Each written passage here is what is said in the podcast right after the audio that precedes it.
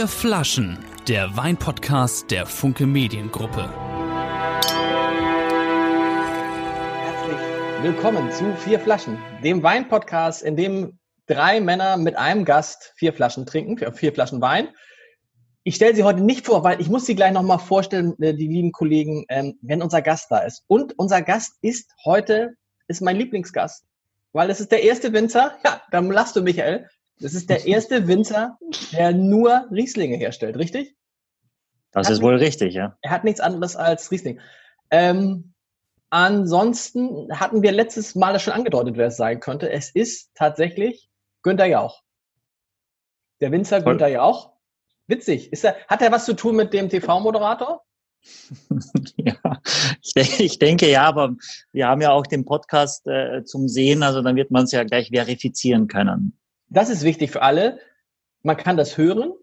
Ähm, unter, oder was eigentlich? www.abendblatt.de Podcast und was noch? Ich weiß gar nicht, man kann es hören. Gut, wer es hören will, kann es hören. Und unter den Apple Podcasts, Apple Podcasts sind wir ja in Deutschland schon immer unter den Top 50 im Bereich Le Leisure. Leisure, heißt es Leisure? Ja. Michael? Mich, ja, ja, perfekt, ja. Und Freizeit. jetzt, in Österreich waren wir auch schon mal unter den Top, waren wir in Österreich unter den Top 10? Ja, waren wir in den, ja. ja. In Österreich kleines, ist einfach, kleines Land. Ist auch nicht so schwer. Da gibt's halt nur zehn Podcasts. Und, zwölf. zwölf. Und jetzt sind wir in Luxemburg. Ja, habe ich auch Vier, gesehen. Hast du auch gesehen, ne? Vier ja, das Flaschen. ist äh, noch kleiner ist als Österreich, ja. Also dass es Länder gibt, die noch kleiner sind als Österreich. Und die Grenzen zu Luxemburg sind wieder offen. Also es ist. Axel, magst du auch einmal was sagen, damit die Leute merken, die Audio haben, dass wir nicht zu zweit sind, sondern zu dritt aktuell noch? Hallo. ja, ja, das ist. Also, wir freuen uns auf Günter Jauch. Wir haben mehrere Flaschen und wir fangen, bevor Günter Jauch kommt, fangen wir doch mal an. Drei, ich habe drei Fragen von unseren Hörerinnen und Hörern und Leserinnen und Lesern. Die lassen sich lustige Fragen einfallen, finde ich. Und Michael muss versuchen, die zu beantworten. Und das Witzige ist, er weiß vorher immer nicht, welche Fragen das sind. Und manchmal kann er sie dann gar nicht beantworten. Kann man das so zusammenfassen? Das ist wahnsinnig witzig. wahnsinnig witzig, wenn ich es nicht beantworten kann, aber schieß los. Ich schieß los. Also die erste Frage ist, wie kalt muss man Eiswein trinken? Das soll, glaube ich, eine Scherzfrage sein, oder? Eiswein ist so, haben wir gelernt, ist die Krone der äh, Süßweine, richtig? Äh, ja, das, das, das absolut süßeste. Warum heißt der Eiswein? Wisst, wisst ihr das noch oder haben wir das schon mal besprochen, warum der Eiswein heißt? Nee, ich weiß es nicht mehr genau. Also wahrscheinlich, weil es ganz spät, kurz äh, nach den Eisheiligen geerntet wird. Ich habe Mhm. keine Ahnung. Nee, er muss äh, de facto, äh, de facto quasi in gefrorenen Zustand geerntet und verarbeitet werden. Das heißt, Ah. die, die Traube ist schon zu Eis innerhalb der Schale. Ähm, und das müsst ihr euch so vorstellen, wenn du, wenn du da einen Bottich hast und da anfängst zu pressen, da passiert erstmal die ersten 20 Minuten gar nichts. Ja, weil da kommt ganz, ganz wenig Flüssigkeit und deswegen ist es auch so unglaublich teuer. Ähm, sehr, sehr, sehr viel Zucker, ganz wenig Alkohol. Ähm, und Eiswein trinkt man eigentlich genauso kalt wie andere Süßweine auch. Äh, also aus dem Kühlschrank raus würde ich sagen bei 7, 8 Grad. Ah, Süßweine immer sehr kalt trinken? Ja, auf jeden Fall. Aber Eiswein, der, der ist doch wirklich so bonbonmäßig, ne? Also, Ja, es kommt immer drauf an. Es ist das eine ist das Zucker und das andere ist eben die Säure. Und gerade in Deutschland haben die Weine eben doch eine sehr, sehr hohe Säure in der Regel, auch die Eisweine. Und daher ist das gar nicht so schlimm mit dem Zucker. Sehr, sehr bekannt ist ein Weingut in Kanada, das heißt Inniskillen, ja. Und die Weine sind wirklich extrem süß, ja. Und da fehlt so die Säure. Und da denkst du dir wirklich, wenn du beim Trinken vergisst zu sprechen, klebt dir irgendwann der Mund zu. So sehr- ist das. Wenn aber, du ist das, aber neulich haben wir doch irgendwie erfahren, dass Eiswein schon die höchste Qualität ist, ne? Also wenn man jetzt spielt Genau. und so weiter. Ja. Ich fand es etwas überraschend so, weil ich hätte nicht gedacht, dass, dass Weinkenner irgendwie Eiswein überhaupt anfassen würden, weil weil es eben so unfassbar süß ist im Vergleich zu allem anderen. Ja, das, ja, das stimmt, weil du danach auch nichts mehr trinken kannst, weil dein Gaumen durch die, durch den Zucker und in Deutschland auch durch die Säure eben komplett kontaminiert ist, bist du fertig. Und du kannst auch nur ganz wenig davon trinken. Also du kannst mit einer Flasche Eiswein, glaube ich, acht Leute mit einer halben, acht Leute wunderbar happy machen und es reicht ein kleiner Schluck und alle sind fertig und satt. Und irgendwann magst du es auch nicht mehr trinken. Es schmeckt super, es ist toll, aber du magst dann kein zweites Glas. Zweite Frage. Was heißt auf der Hefe lagern? Das hat eine Hörerin geschrieben, er sagt, andauernd sagen alle Winzer, der muss so und so lange auf der Hefe lagern. Was heißt das genau? Mhm. So, das, die Hefe kommt doch wahrscheinlich in den Wein. Der liegt ja nicht auf so einem Hefe, auf so einem Mhm, Hefekarton. Genau. Na, die Hefe ist in dem Wein. Äh, Das sind so naturtrübe Partikel, die in dem Wein sind. Und je länger der Wein auf dieser Hefe ist, und ganz oft wird die Hefe eben auch durchgerührt, damit sie sich vollumfänglich mit dem Wein in Verbindung bringt, weil sonst setzt sie sich irgendwann ab und nur der untere Teil ist mit dem Wein in Verbindung. Und dann rührt man eben diese Hefe, man sagt auch Batonnage dann dazu, im Holzfass, dass es möglichst überall die Hefe mit dem Wein in Verbindung kommt. Aber wieso auf der Hefe? Lagern nicht auf der Hefe, sondern man muss sich das vorstellen. Die Trauben werden äh, gepresst und dann kommt Hefe dazu. Genau. Naja, oben setzt sich die Hefe, also oben drauf auf den Wein, Ah, setzt okay. sie sich erstmal drauf und deswegen liegt sie auf der Hefe. Genau. Und wenn der, die Hefe oben drauf liegt Ah. auf dem Wein, dann schützt die den Wein auch vom Sauerstoff. Das heißt, er reift auch gar nicht wahnsinnig viel weiter, oxidiert nicht, weil die Hefe schützt den Wein und äh, gibt eben auch Extrakt und Geschmack ab. Und langes, langes Hefelager äh, macht die Weine in der Regel etwas cremiger, etwas intensiver und feiner.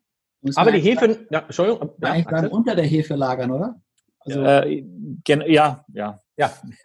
Aber die nochmal, die Hefe ist nicht in dem Wein drin, sondern die wird zugeführt. Ja, die Hefe ist in dem Wein. Es gibt ja die Kellerhefe, Okay. genau. Und dann nimmt man die Hefe eben, ähm, die eigene Hefekultur, wenn man das spontan vergärt. Das hatte der Ta Jörg Tanisch uns letzte Woche erklärt. Einer seiner Weine war spontan vergoren. Oder man macht ein kontrolliertes Vergären, indem man eine Fremdhefe zusetzt, die den Wein eben diesen Verwandlungsprozess Zucker in Alkohol umsetzt. Dafür ist ja Okay. die Hefe zuständig. das macht Gut. ihr auch nicht, oder? Das, ich, werden wir ihn gleich fragen, aber ich weiß von einem seiner Weine, dass er die auf jeden Fall auch spontan, also glaube ich auch spontan verkehrt. also mit, mit eigener Hefe dann. Genau. Ja, okay. Es ist so spannend. Man denkt so, Gott, wenn ich jetzt zuhören würde, sagen, weißt du was, ich spule einfach vor. weißt du? Ich meine, wir können nicht vorspulen jetzt, aber ich würde, wenn ich zuhöre, würde ich sagen, ich spule jetzt vor, um zu gucken, ob Günther ja auch wirklich kommt. Ansonsten höre ich mal noch diesen Wahnsinn da mit Hefe und die letzte Frage ist auch nicht viel besser, aber eine Frage, die oft gestellt wird von Hörerinnen und Hörern, Leserinnen und Lesern und die ich, mich auch, die ich mir auch äh, oft gestellt habe, wahrscheinlich haben sie es schon mal beantwortet. Warum enthalten Weine Sulfide? Steht ja hinten immer drauf, ne? Mm, Genau. Also Schwefel äh, wird produziert bei der Weinbereitung. Ja. Äh, und das ist auch gut so, weil der Schwefel hilft auch, und Wein ist ja ein Lebensmittel, äh, das Ganze haltbar zu machen. Und mit, zu, mit der zusätzlichen Zugabe, also eine Zugabe ist immer zusätzlich, also mit der Zugabe von äh, Schwefel äh, vor der Füllung ähm, verhindert man, dass man quasi ein MHD braucht auf einer Flasche Wein. Ah, also das der ist- konserviert, konserviert den Wein. Das ist eine interessante Frage. Das habe ich gar nicht. Stimmt, es gibt kein MHD. Heißt was, Axel? Mindesthaltbarkeitsdatum. Sehr gut. Ähm, das steht auf keinem, gibt's gar nicht, ne? Ja. Müsst, müsst ihr nicht, weil, weil ihr Schwefel dazu fügt, müsst ihr nicht Mindesthaltbarkeitsdatum machen? Oder Ja. weil das ein Leben, Leben. Okay. Das ist interessant. Warum steht auf dem Wein kein. Gut. Aber ja, steht auch, wenn, wenn, er, wenn, er, wenn kein Schwefel drauf ist oder kein Schwefel zugefügt wird vor dem Füllen, äh, steht dann trotzdem kein MHD drauf. Aber es können natürlich Weine kippen dann und der Schwefel, da geht man auf Nummer sicher, dass das dann eben nicht passiert. Enthält Sulfid. Sulfite heißt es ja nicht. Sulfite. Ja. Nicht Sulfide, wie ich es gesagt habe. Oh. Ja, muss eigentlich auch immer draufstehen in sämtlichen, wenn man es exportiert, in sämtlichen EU-Sprachen. Deswegen ist oft das Rückenetikett schon sehr lange. Da Hey, kommt der Winzer. So, Wow. guten Tag. Herzlich Hallo. willkommen, Herr Jauch. Schön, dass Sie da sind. Ah, prima. Dass ich das hinkriege hier, da haben Sie einen Volltreffer gelandet. Wir haben, wir haben nicht eine Minute daran gezweifelt. Ich hab mir das- schon. Aber ich Warum?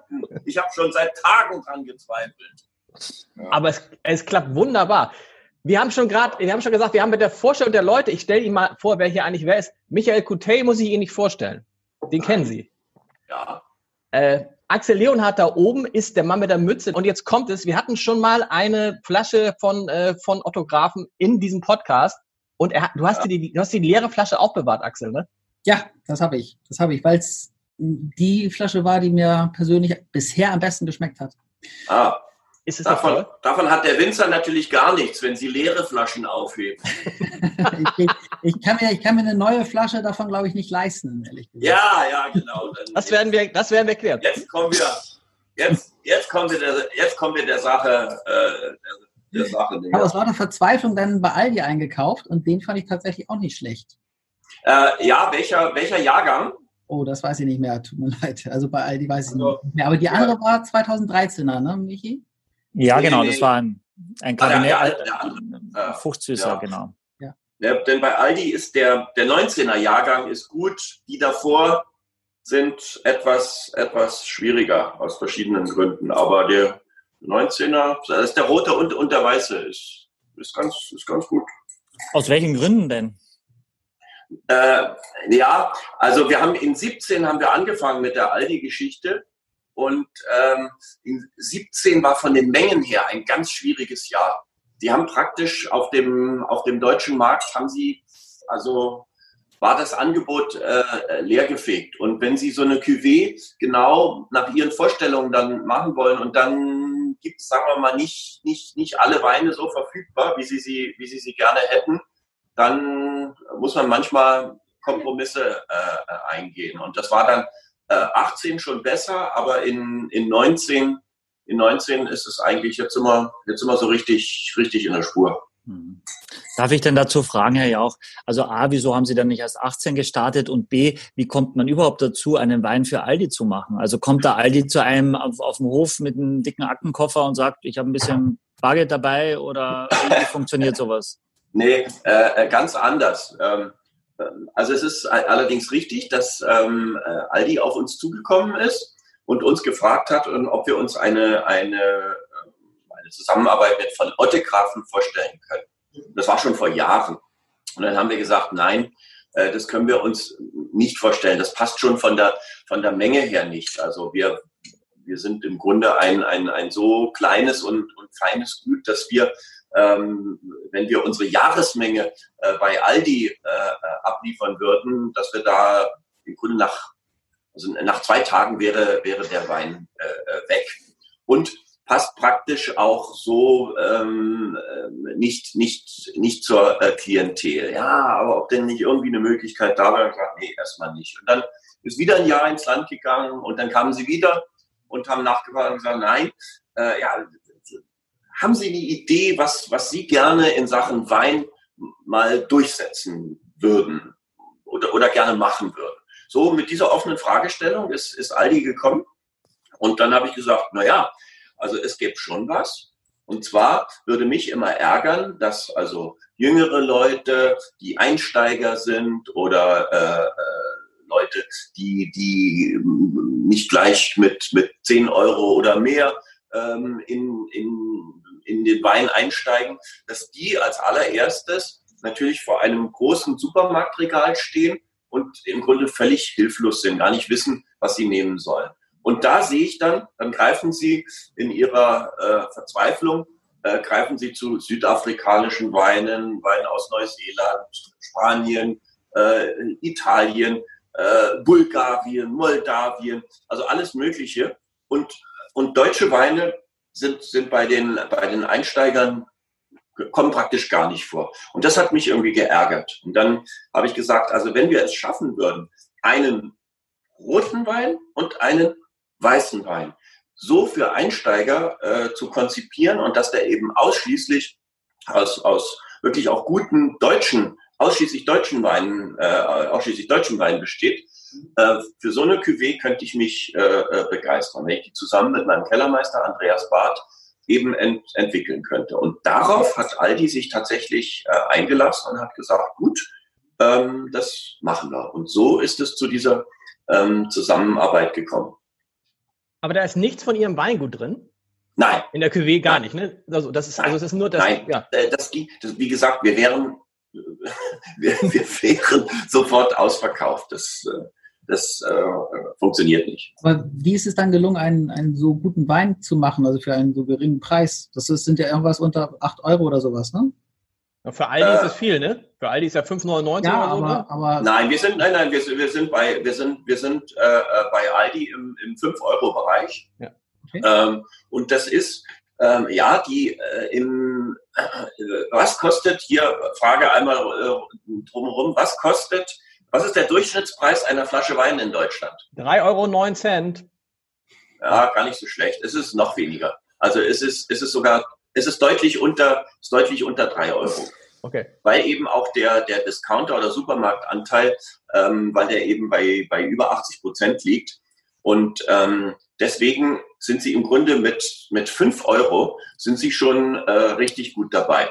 Gleichzeitig sind die Weine in den letzten Jahren alle immer besser geworden. Sie finden praktisch keine unsauberen äh, Weine mehr. Und wenn Sie, wenn Sie im, im 5-Euro-Bereich, auch gerade im Supermarkt äh, sind, dann sind Sie tatsächlich da schon in der gehobenen äh, Qualitätsstufe. Und äh, ja, da müssen Sie halt sorgfältig äh, aussuchen, müssen sich die Partien anschauen, äh, die Ihnen angeboten werden, müssen dann jeweils äh, überlegen, ob Sie die Cuvée ein bisschen burgundischer gestalten oder äh, eher etwas, etwas straffer.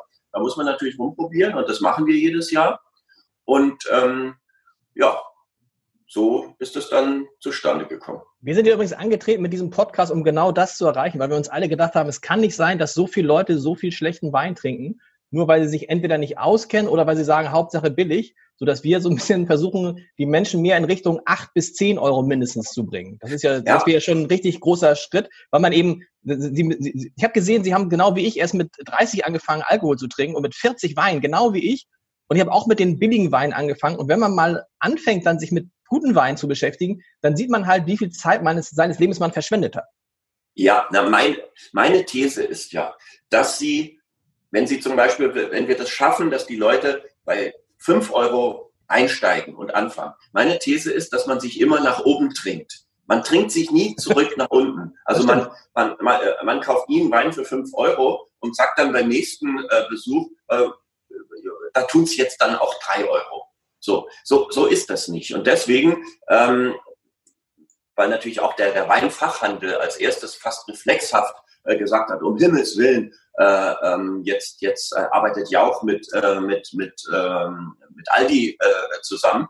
Ich kann das gar nicht nachvollziehen, weil ich glaube, dass wenn man einsteigt beim Wein, geht man nie in ein Weinfachgeschäft. Das ist, glaube ich, auch die, die Schwellenangst. Das ist am Anfang viel zu groß, sondern man geht erstmal selber. Viele kaufen nach Etikett. Äh, welches Etikett gefällt ihnen äh, am besten? Und dann kommt man so langsam rein und dann trinkt man sich in Anführungsstrichen nach oben. Und dann glaube ich auch, dass äh, in dem Moment, wenn es eben in Richtung 10 Euro geht, dann äh, hat der Weinfachhandel äh, seine, seine Berechtigung und da äh, kann er dann meiner Ansicht nach auch sehr gut auf den, auf den Plan treten. Wollen wir eigentlich jetzt mal hier auch mal so einen Wein probieren? Ja, ne? Ja, ja klar, ist, wir, haben ja, wir haben ja gar keinen, dieser Aldi-Wein muss man nochmal erklären, ich kenne den Aldi-Wein gar nicht. Das, da steht dann, wie heißt der Wein? Heißt der Günter Jauch? Der, der heißt äh, äh Günter Jauch Weiß, Günter Jauch Rot. Und was ist da, was sind da für, für was ist für, ist es ein Riesling dann der Weiße?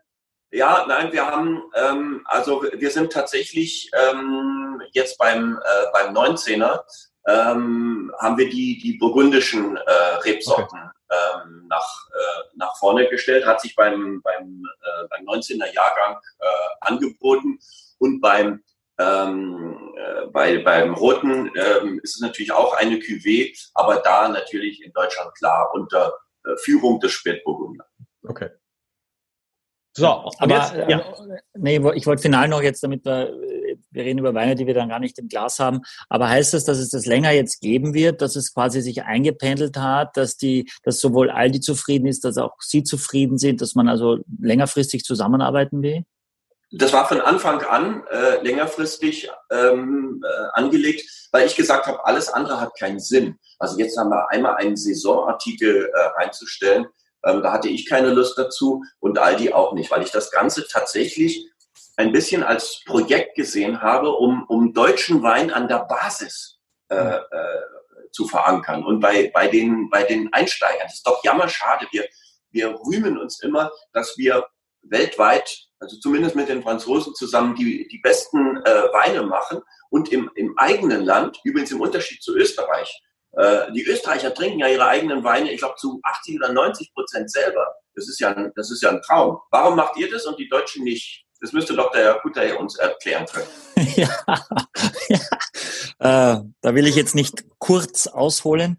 Äh, keine Ahnung, äh, warum das so ist. Äh, ich glaube, der Österreich, na, weiß ich nicht, bevor ich jetzt was Blödes sage. Ich glaube, die, die, die Österreicher sind den Deutschen immer so zwei, drei Jahre voraus beim Wein, glaube ich wirklich. Wir waren das früher beim Schraubverschluss schon, da hat in Deutschland noch alles äh, mit Kork äh, zugemacht. Und ich glaube, dass wir durch diesen Weinskandal gemerkt haben, wir können über die Qualität, ja, die, das eigene Land wollte die eigenen Leute äh, stützen. Und noch dazu sind die Mengen teilweise so klein, dass die guten Sachen gar nicht das Land verlassen. Das saufen wir dann schon selber. Ist ja das Gleiche in der Schweiz, ja. Und äh, von daher ist es aber schon ein Trend auch in Deutschland in den letzten Jahren, dass viel mehr deutscher ja. Wein getrunken wird. Ist ja, wirklich so.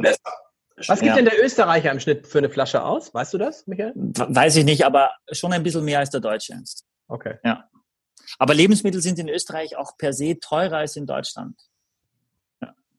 Trotzdem, Sie müssen noch mal erzählen, Herr Jauch, war das tatsächlich so? Sie haben bis 30 gar keinen Alkohol getrunken? Ich habe ja was von Florida Beuge, diese, das ist so eine Orange. Ja, naja, das war, war damals so eine, so eine Orangenlimonade. Ähm, es ist so, dass, dass mir Alkohol einfach nicht geschmeckt hat. Also es hatte nichts mit irgendeiner Tugendhaftigkeit zu tun. Und ähm, ich war ja so ab dem 19. Lebensjahr äh, in, in Bayern, war ab 20 beim, beim, beim Bayerischen Rundfunk fest angestellt und da war praktisch der Augustiner Biergarten. Das war so die Kantine des Bayerischen Rundfunks. Und äh, wenn man da natürlich insbesondere im Sommer immer hingegangen ist und natürlich die anderen alle hoch die Tassen, äh, dann äh, entsprechend dann biermäßig schon mittags äh, unterwegs waren äh, und ich dann eben meine ewige Florida-Boye bestellt habe, äh, über das ich, wo sich dann alle lustig gemacht haben, hat es tatsächlich zehn Jahre gedauert, bis ich dann so eine gediegene äh, Hefeweizenbier-Sozialisierung durchgemacht habe. Das heißt, ähm, so Weizenbier schmeckt mir bis heute äh, ähm, gut und, und die alkoholfreien sind mittlerweile auch deutlich besser geworden. Am Anfang haben mir die gar nicht geschmeckt und gut, dann war ich praktisch ähm, war ich auf, auf, auf Bier gepolt in, in, in Bayern eben und mit 40 ging es dann äh, los, dass ich tatsächlich auch mal so vor so einem Weinregal stand. Und dann, und dann natürlich der Klassiker. Dann nimmt man diese schweren äh, Fruchtbomben äh, aus, aus, aus Übersee nach dem Motto, da hat man am meisten im, im Glas und je schwärzer, ähm, desto besser. Und ja, da musste ich eben auch dann äh, langsam lernen, dass es da auch was, äh, was anderes gibt und, und dass man sich da reinschmecken kann und dass das eine, eine riesige Welt ist, die sich einem ähm, eröffnen kann. Und Weißwein spielte da auch erstmal gar keine Rolle. Das kam dann ähm, irgendwann noch später. Mittlerweile trinke ich mehr Weiß, eher Weiß als Rot. Und ähm, ja, es ist schon auch so im, im Sommer eigentlich grundsätzlich weiß. Und ja, je, je kälter es draußen wird, äh, desto eher dann auch gerne äh, Rotwein. Michael, ist es dieser Amarone auch, von dem Wolfgang Kubicki so schwärmte? Den, das war alles auch so ein Einsteiger. ja, auch ja, ja das ist also mein Lieblingsverein von Wolfgang Kubicki. Amarone, war doch Amarone, ne? oder nicht?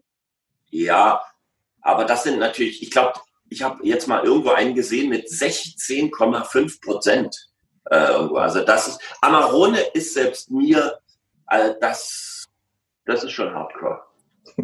Wir haben jetzt den ersten, Michael, erzähl von dem, über den ersten Wein. Ah, das ist äh, der mit dem Schraubverschluss. Nochmal interessant so. vielleicht, äh, wie, wie kam es, dass Sie dann Winzer geworden sind? Ja, das, das ist äh, schnell erzählt. Das Weingut ist bei uns aus der Familie. Meine Großmutter, die ist von Ottegrafen und äh, ihr Bruder, Max von Ottegrafen, hat dieses Weingut ähm, äh, betrieben und es geht zurück auf meinen Ur-Ur-Ur-Urgroßvater, ähm, der das 1805 äh, äh, gegründet hat äh, an der Saar. Der war damals zweiter Bürgermeister von Trier und hat die Geburtsurkunde von Karl Marx äh, unterschrieben. Habe ich selbst erst vor ein paar Jahren rausbekommen. Und ähm, das Weingut war also immer in der Familie und ich war als Kind sehr viel auf dem, äh, auf dem Weingut, bis mein Großonkel gestorben ist. Da war ich zwölf Jahre alt. Die Großtante drückte dann den Jugendlichen, wenn sie da in den Ferien vorbeikamen, immer gleich einen Besen oder einen, Rasenmäher in die Hand. Und dann bin ich nach dem zwölften Lebensjahr bin ich da nicht mehr hingefahren und hörte 40 Jahre später, meine Großtante hat meinen Großonkel 30 Jahre überlebt und dann hat äh, sie aus ihrer Familie eine, eine Großnichte adoptiert. Und die hat dann das Weingut bekommen, war eine Ärztin aus, äh, aus Köln. Und damit war es das erste Mal in 200 Jahren so ein bisschen raus aus der, aus der direkten Familienlinie. Und 40 Jahre nachdem ich das letzte Mal da war, hörte ich in, in Berlin bei, eine, bei einem Abendessen so das Gerücht, dass das Weingut verkauft werden soll. Und dann habe ich auch zu meiner Frau gesagt, wusstest du eigentlich, wie mein Weingut in der Familie und hin und her? Nö.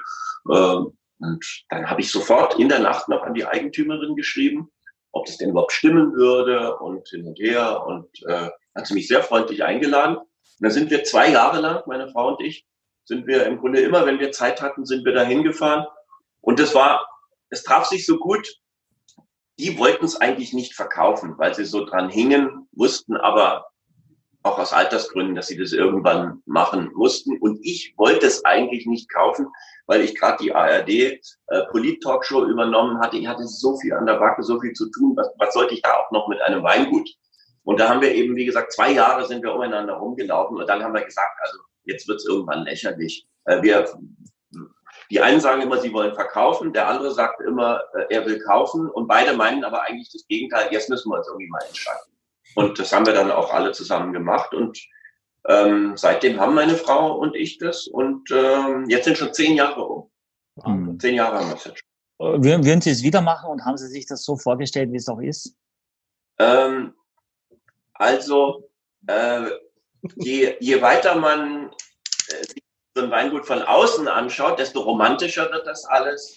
Äh, wir haben ein, ein herrliches Gutshaus, einen Park mit äh, 100, über 100 Jahre alten Bäumen aus aller Welt, die mein Großonkel eben vor 100 Jahren gesetzt hat. Und äh, die Sonne geht unter und der Steilhang ist da und die, äh, und die, die Nachtigallen singen jetzt in den, in den Hecken. Äh, also es ist eine, eine wahnsinnige Idylle. Wenn Ihnen das dann aber selber gehört, dann fangen Sie sofort an, auch den Besen irgendwo vorzuholen. Guck mal, wie sieht's denn hier aus und da, was müssen wir am Keller machen und hier müssen wir investieren und da müssen wir uns kümmern. Das ist ja, es ist ja Landwirtschaft. Das darf man nicht vergessen. Da sitzt man nicht einfach auf der Terrasse und, und trinkt eine Trockenbeerenauslese nach der nächsten, sondern das ist relativ äh, harte Arbeit, ein landwirtschaftlicher Betrieb mit Angestellten, mit einer sehr schwierigen Marktlage äh, versuchen Sie heute mal äh, Wein zu verkaufen. Es gibt, es gibt genug Wein, da wartet niemand auf Sie. Und insofern ist es tatsächlich härter gewesen, als ich es mir vorgestellt, ähm, als ich mir vorgestellt habe. Und alles dauert tatsächlich langsamer. Also Wein ist wirklich so eine Generationengeschichte und wie alt sind jetzt die Reben und wie haben wir das schon immer gemacht und wie müssen wir doch vielleicht aber langsam mal was verändern und wie können wir die Gewohnheiten der Kunden auch verändern. Das sind sehr langsame und, und nicht immer leichte Prozesse. Haben Sie eigentlich immer Riesling angebaut in all diesen Jahr, Jahr ja, also immer, nur Riesling? ja, seit 500 Jahren äh, gibt es an der Stelle Riesling. Klar, wir könnten da auch äh, einen netten Grauburgunder, Weißburgunder, wir können auch einen Spätburgunder, äh, könnten wir da äh, anbauen. Mein Verdacht ist, weil es eben Steillagen ist, weil es Schiefer ist, weil es, weil, weil das, das ist Rieslingland. Mhm. Ähm, wir würden wahrscheinlich durchschnittliche burgundische Weine machen und beim, beim Riesling können wir zum Glück Spitzenweine machen. Das ist so der Grund, warum ich von dem Experiment äh, mal Abstand genommen habe. Wir haben jetzt mal ein paar, ich habe irgendwie einen halben Hektar, habe ich jetzt gepachtet und da sind ein paar Spätburgunderzeilen drin. Und da haben wir, die haben wir vor zwei Jahren das erste Mal äh, gelesen und die haben wir jetzt, jetzt haben wir mal so ein 200 Liter Fässchen haben wir mal in die Ecke gestellt und gucken mal, was da für ein Spätburgunder rauskommt. Aber fertig ist der noch nicht. Aber mhm. Riesling ist ja eigentlich auch, das versuche ich ja mal die Kollegen zu überzeugen, ist, ist, eigentlich gibt es keinen anderen Wein als Riesling, finde ich. Alle anderen Weine, die Kollegen, der Michi kommt ja immer noch mit irgendwelchen Weißburgundern und Grauburgundern und sonst was an. Aber ich glaube, wir beide können uns jetzt einmal einigen, dass die Krone der Schöpfung ist Riesling und man sollte eigentlich nur Riesling trinken. Äh, nein, nein, so, nein, so, so, so würde ich es nicht sagen. Fällt mir noch in den Rücken. Nein, ja, nein, da tun wir auch, da, da tun wir auch den, den, den, den, den anderen Rebsorten Unrecht. Aber tatsächlich diese Bandbreite, diese, diese Vielfalt, wenn, wenn, wenn ich Leuten erkläre, es ist eine Traube, es ist Riesling-Traube und dann fängst du an beim trockenen, äh, äh, beim, beim, beim, beim trockenen äh, äh Gutswein und gehst dann hoch bis zu den äh, großen Gewächsen, dann gehst du in die Restsüße äh, Richtung mit Feinherb, mit Kabinetten, dann eine Spätlese, dann eine Auslese, dann eine Beerenauslese, eine Trockenbeerenauslese oder ein Eiswein. Dann hast du, hat man eine Range, alles aus dieser einen Traube Riesling. Und damit kann eben leider keine andere Traube mithalten. Nichts ansonsten gegen einen schönen Grau- oder Weißburgunder, äh, speziell im Sommer auf der Terrasse. Ganz toll, ganz prima, wunderbar. Oder ein Sauvignon Blanc dazwischen und was es sonst noch alles gibt. Aber diese, diese Vielfalt, die, die bietet tatsächlich nur die Riesling-Traube. So, Michael, jetzt kommst du. Ähm, ja, ich würde den ersten Wein mal starten wollen. Ein, ja. ein, ein Ortswein.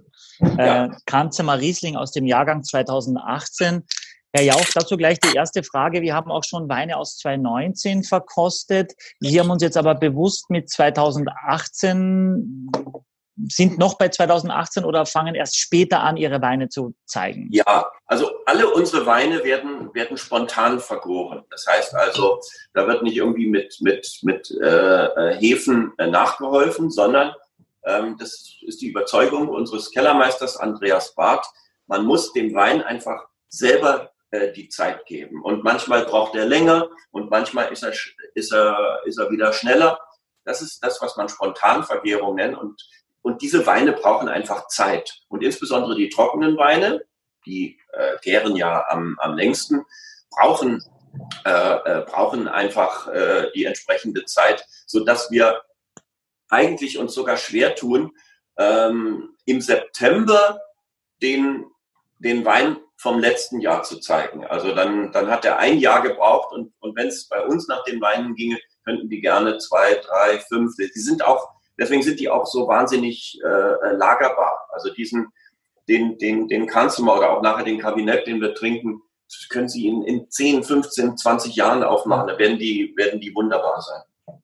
Hm. Sollte man sie auch jetzt in 10, 5, also man kann sie jetzt aufmachen, aber würden Sie raten, lieber, lieber eine Flasche aus, zwölf Flaschen kaufen, eine Flasche ausprobieren, den Rest liegen lassen und jedes Jahr eine? Ja, also früher war das so, dass äh, auch Restaurants eben die Weine sich äh, hingelegt haben oder, oder Sammler sie dann im Grunde mal für 10, 15 Jahre vergessen haben, was dann, was dann natürlich am Ende toll ist, nicht bei, nicht bei äh, allen Weinen, aber bei denen, die das, die das eben gut vertragen und die dann immer schöner werden. Ja, unsere Weine sind, sind solche Weine, die mit jedem Jahr tatsächlich immer schöner werden, was nicht heißt, dass man sie jetzt nicht, nicht trinken kann. Also ich bin auch überzeugt, 90, 95 Prozent unserer Weine werden in, in einem Zeitraum von ein, zwei Jahren, äh, nachdem wir sie auf den Markt gebracht haben, werden die schon auch getrunken. Aber so, also dieses wirklich große A und O ist natürlich äh, vor allen Dingen unter Kennern bei den sogenannten gereiften Weinen. Hm.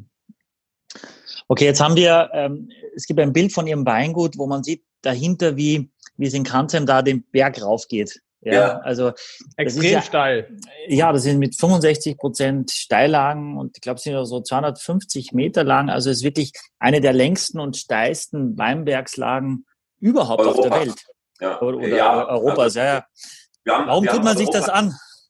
Wir haben Europas längste zusammenhängende äh, Steillagen. Und ähm, was ist das Besondere an der Steillage? Klar, es ist natürlich dann, wie die Sonne äh, da drauf fällt und, und, und, und dann eben dieser, dieser Schieferboden. Das ist für den Riesling äh, traumhaft. Ansonsten sagen immer Leute, ja, ihr erzählt dann immer, dass ihr Steillagen habt und dass man da nicht mit Maschinen rein kann und dass das alles mit Handarbeit ist. Aber das ist mir doch als Weintrinker egal. Und da versuche ich mal zu erklären, dass das eben nicht egal ist. Denn in dem Moment, in dem ich alles mit der Hand mache, schaue ich mir im Grunde, und so ist es ja auch bei den verschiedensten Lesegängen, die wir dann immer haben, wird im Grunde jede einzelne Traube angeschaut und individuell äh, äh, behandelt. Und bis hin dann im Weingut, wir nennen das Pitteln, kommt, kommt, kommen dann also nochmal die Trauben auf einen Tisch und dann wird nochmal äh, geschaut, ah, was, was wäre die richtige Traube für eine Bärenauslese oder sogar für eine, wenn sie, wenn sie zu so einem Rosinchen äh, schon geschrumpelt ist, dann, dann äh, ist das prima für eine Trockenbeerenauslese. Und so merkt man die Qualität durch diese enorme Selektionstiefe, die, die, die durch die Handarbeit natürlich auch bedingt ist. Diese Qualität merkt man einfach im Glas. Und deswegen ist es nicht egal, ob da einmal so ein Vollernter irgendwo durchbrettert äh, äh, oder ob sie wirklich im Grunde äh, alles mit der Hand machen. Warum schreibt man da eigentlich drauf Handverlesen? Weil das haben wir mit ganz vielen Winzern schon besprochen, dass sich die, die guten Winzer und die ganz guten Winzer unterscheiden sich ja oft durch, dass die, die, die Trauben per Hand verlesen werden. Wieso steht, was steht das nicht vorne drauf? Handverlesen, weil es ja echt ein Kriterium, oder? Ja, also Sie können natürlich, also Sie können aus extremer Steillage draufschreiben, Sie können handverlesen draufschreiben, Sie können natürlich ununterbrochen äh, äh, trommeln und, und tausend Sachen aufs Etikett draufschreiben, aber ja, beim, bei Mercedes schreiben sie ja auch nicht vorne drauf, schönes Auto. Also die 65 Prozent Steigung, irgendwie sind die Leute da angeschnallt, so das Bergsteigen? Nee, äh, angeschnallt sind sie nicht, aber sie müssen tatsächlich schon sich schräg in den, Hang, in den Hang stellen. Also sie müssen, sonst, sonst rutschen sie runter und wenn, wenn sie sich schräg reinstellen, äh, dann, dann geht es wieder. Wer, wer, das mal gesehen hat, wenn sie so diese, diese Wand, dieses Massiv hochschauen und sehen dann die kleinen Menschen, äh, äh, sehen Sie da drin, dann, dann wissen Sie wirklich, äh, dass das eine, eine, eine Knochenarbeit ist und dass das aber tatsächlich eben noch genauso stattfindet wie vor 500, 300, 200 oder eben auch äh, 50 Jahren. Da hat sich nichts geändert, nur dass der personelle Aufwand natürlich äh, mittlerweile gigantisch äh, geworden ist und der äh, eben natürlich ähm, Saarweine waren vor 100 Jahren die teuersten Weine der Welt. Ich habe bei meinem Großonkel nachgelesen, er hat in seine Bücher reingeschrieben, musste ein Prozent des Weines verkaufen, um 100 Prozent der Kosten des Weingutes zu decken. Müssen Sie sich mal vorstellen. Das ja. war eine Rendite von 99 Prozent. ja. Äh, da hat ein, ein, eine Flasche hat vier Goldmark gekostet. Das war dreimal so viel wie die teuersten Weine in Frankreich. Das waren unsere Weine. Äh, Weine von der Saar.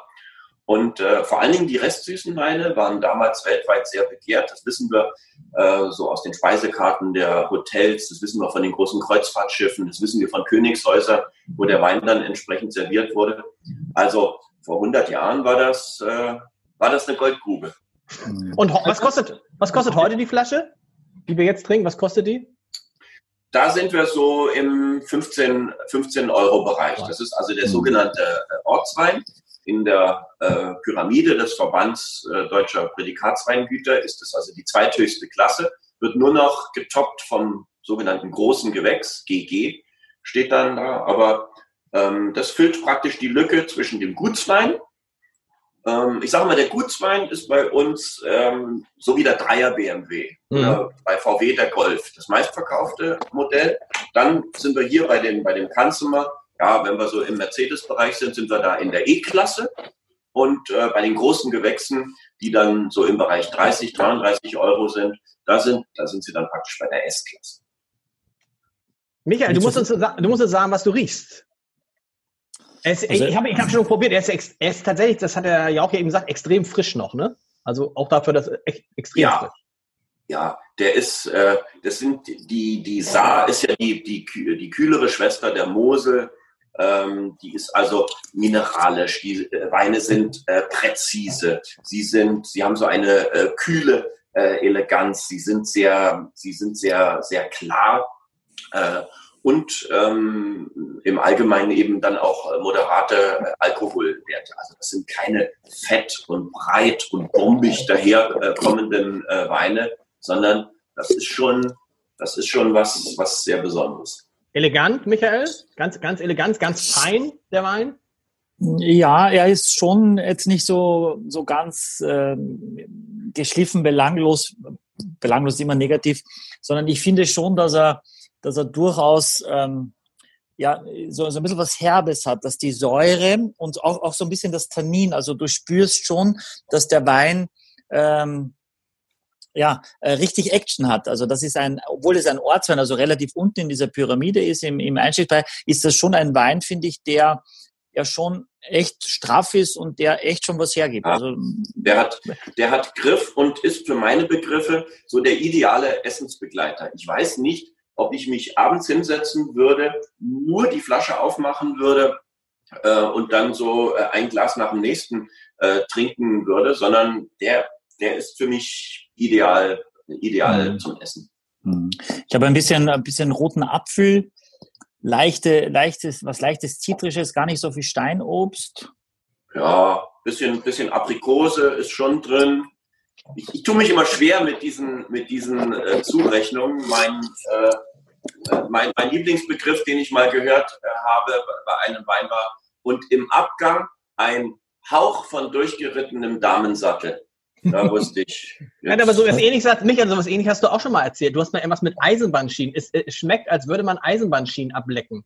Hast du mal ja, also so ja, denkst du auch so, wer hat schon mal Eisenbahnschienen abgeleckt? Also vielleicht. Ja, Na, es ist natürlich der verzweifelte Versuch, Menschen das ein bisschen darzulegen. Und wenn du das eben, wenn dir das jemand vorkaut, dann passiert, passieren in deinem Hirn Synapsen, die das dann vielleicht nachvollziehen können. Aber ich finde es manchmal auch too much.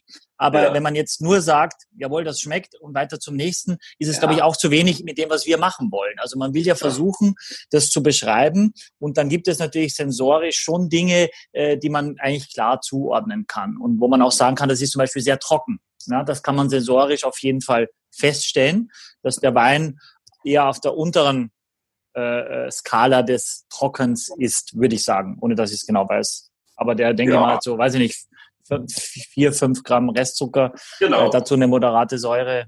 Genau. Was ist, also was ist jetzt, nehmen wir mal, wo wir jetzt jemanden haben, der sich nur mit Riesling beschäftigt. Was haben die Deutschen, insbesondere die Hamburger und Norddeutschen, für ein Problem mit der Säure im Riesling? Das kann ich als Riesling-Liebhaber immer nicht verstehen. Was ist also, die, die, ist nicht die Säure auch das, was es, was es ausmacht bei einem Riesling, was ihn eben nicht so belanglos macht wie ein Grauburgunder? Ja, ja, auch an Sie. Ach so, ich soll. Äh, Wer auch immer. Ja, ich meine, das, das mit der Säure ist, ist ganz schwierig, weil manche Leute sagen, ja, ich vertrage kein Riesling. Ja, warum nicht? Wegen der Säure. Wenn man die Leute fragen würde, äh, äh, aber einen Apfel können sie schon essen. Ja, natürlich. Wieso, ja. wieso nicht? Apfel hat, Apfel hat letztlich viel mehr äh, äh Säure. Säure ist natürlich dann auch so negativ be, äh, besetzt, so wie äh, Süße beim Wein. Der Begriff süß äh, ja auch ähm, negativ äh, besetzt ist. Aber dieses Wechselspiel, wir merken es, werden es gleich beim nächsten Wein beispielhaft merken beim, beim Kabinett, dieses Wechselspiel von äh, Süße und, äh, und Säure, die Säure äh, eben äh, zum Teil den, den, den, den, den Zucker eben abpuffert. Und dieses, dieses Spiel am Gaumen, das, das ist das, was Riesling äh, ähm, im besten Fall äh, wunderbar äh, im, im Mund entfalten äh, kann. Und ähm, das ist dann eben auch, auch äh, das Besondere und, und das, was, was den Wein vielleicht auch von, von, eben von anderen Trauben unterscheidet. was Wein, trinken Sie denn? So, sorry, Axel. Aber dieser Wein hat dann ja tatsächlich relativ wenig Süße und viel Säure. Ja. Ne? Also, also wenn Sie jetzt. Na, er ist, er, er ist, er ist trocken. Ja. Also ein, ein, ein klassischer, klassischer trockener äh, äh Riesling das Schwierige ist ja mit den, mit den Begriffen trocken, oder ich sag mal so, wir haben manchmal bei uns eine Gruppe auf dem, auf dem Weingut, die sind irgendwie gerade vorbeigekommen, kennen sich irgendwie nicht weiter aus. Und äh, dann, wenn man denen dann sagt, was würden sie denn gern trinken, in welche Richtung geht's denn los, dann schreit, sagen wir mal, einer, für mich ein Rotwein. Oh, da sind wir bei uns falsch, äh, denn ähm, Rotwein machen wir gar nicht. Wir machen, ja, dann für mich ein Grauburgunder. Grauburgunder sind sie bei uns äh, auch falsch. Das äh, äh, machen wir. Dann schreit der nächste, dann für mich ein Pinot Grigio. Hm. Also Pinot Grigio ist ja Grauburgunder. Das ist dann nur so. Also ja, was haben Sie denn dann überhaupt? Ja, wir haben äh, wir haben Riesling. Also Sie haben nur Riesling, ja, äh, ausschließlich Riesling. Ja, dann für mich einen trockenen Riesling. Ja, für mich auch, für mich auch. Die ganze Gruppe, alle stehen auf. Trocken, trockener Riesling. So, und, und wenn ich, wenn ich sowas habe, dann äh, weiß ich genau, was ich mache. Dann stelle ich denen so fünf oder sechs Flaschen hin, die bei trocken, äh, wo es, bei trocken anfängt äh, und wo es im Grunde äh, mit edelsüß hinten äh, endet. Und dann sage ich, schauen Sie mal, das geht jetzt hier ganz trocken los und dann geht das mehr so ein bisschen in die, in die äh, Restsüße oder auch feinherbe Richtung. Und äh, schauen Sie doch mal, ich lasse Sie jetzt mal 20 Minuten alleine und dann reden wir mal drüber, was Ihnen am besten geschmeckt hat. Wenn ich dann nach 20 Minuten wieder reinkomme, äh, dann sehe ich aus dem Augenwinkel schon das sogenannte Pleasure Measure. Das heißt, ich gucke auf die Flaschen, wie viel sie, wie viel sie von diesen Weinen weggetrunken haben. Und dann sehe ich tatsächlich ganz, ganz oft, dass sie vom Kabinett, den wir gleich äh, äh, haben werden, vom Kabinett und von der Spätlese, haben sie letztlich am meisten getrunken. Das heißt, speziell in Deutschland rufen die Leute immer trocken, für mich nur trocken, nein, nur was Trockenes. Und wenn sie ihnen dann oft einen, einen Riesling geben, der eigentlich nicht trocken ist, aber sie sagen einfach, probieren Sie mal hier, schöner Riesling, so, endlich mal ein trockener Riesling, der mir schmeckt, sagen sie dann auch. ja. Und dann sage ich, er schmeckt Ihnen deshalb, weil er gar nicht trocken, trocken ist. ist. Und das ist so furchtbar. Und schuld sind das natürlich die Österreicher, die uns den Glykolskandal da vor zig Jahren mal eingeschnappt haben, äh, dass danach die Leute gesagt haben, oh, jetzt nichts mehr mit Zucker, nichts mehr mit Süße, ich will nur noch trocken, trocken, trocken, dann bin ich auf der sicheren Seite. Und damit entgeht äh, uns meiner Ansicht nach äh, wahnsinnig viel, wenn wir, wenn wir einfach immer nur trocken schreien und in Wirklichkeit meinen, was kann. Wenn ich ein Restaurant gehe, bestelle ich doch auf der Speisekarte zum Essen nur das, was mir schmeckt.